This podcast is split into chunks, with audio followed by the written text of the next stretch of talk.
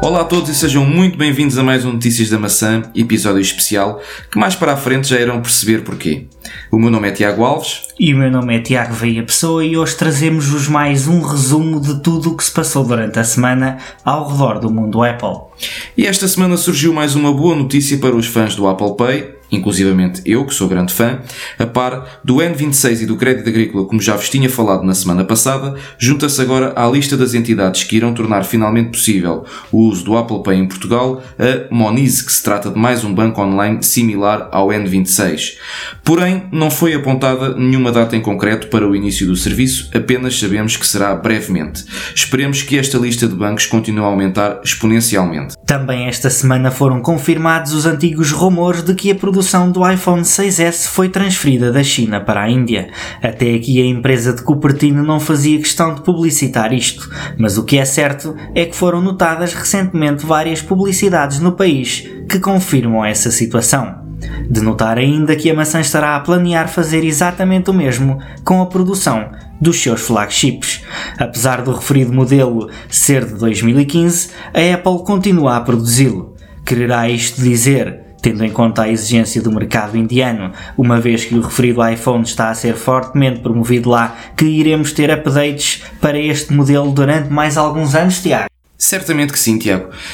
Um, provavelmente uh, a Apple continuará a dar suporte durante talvez um ano ou dois ainda a este equipamento, uma vez que é um equipamento que tem bastante venda e já que está a comercializar fortemente no mercado indiano, acredito sim que continuará na sua lista de updates. E falando em updates, ainda no decorrer desta semana, a Apple lançou as primeiras betas do iOS 12.4 e do WatchOS 5.3, do tvOS 12.4 e macOS 10. 10.14.6. De salientar que estas betas saíram poucos dias depois do lançamento da versão final do iOS 12.3, tvOS 12.3, macOS 10.14.5 e do WatchOS 5.2.1.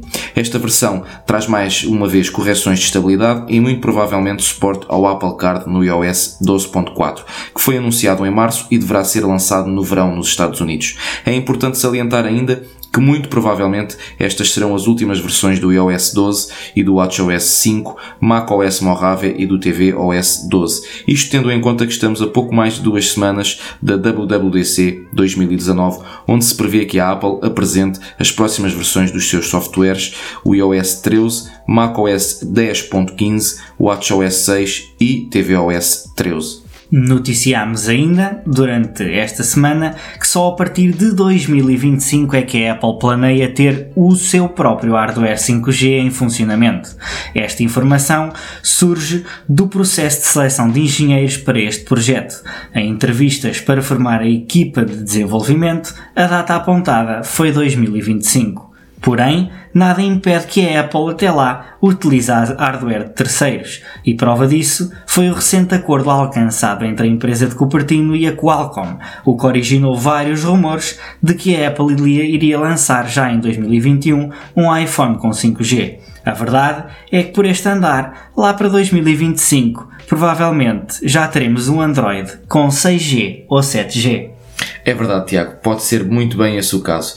Mas nem tudo são más notícias. E como vos disse no início, este é um episódio especial, pois este domingo, dia 19 de maio de 2019, marca o início de uma nova era para o All Things Apple.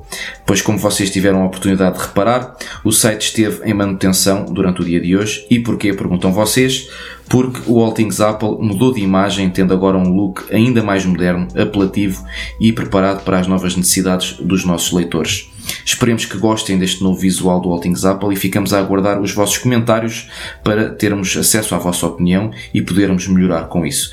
Já agora, não sei se tens mais alguma coisa a dizer, Tiago.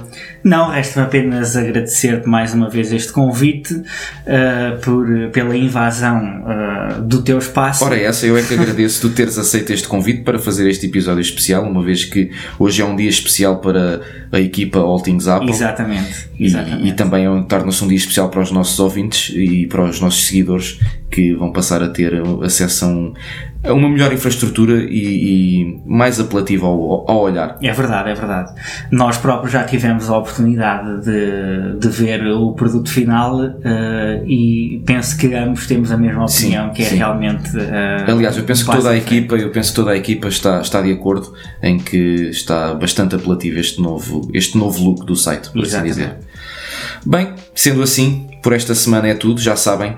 Para estas e outras notícias do mundo Apple podem sempre passar pelo nosso renovado site em atapple.pt. Sigam-nos nas nossas redes sociais, subscrevam os nossos podcasts e já agora deixem as vossas avaliações e os vossos comentários nos mesmos.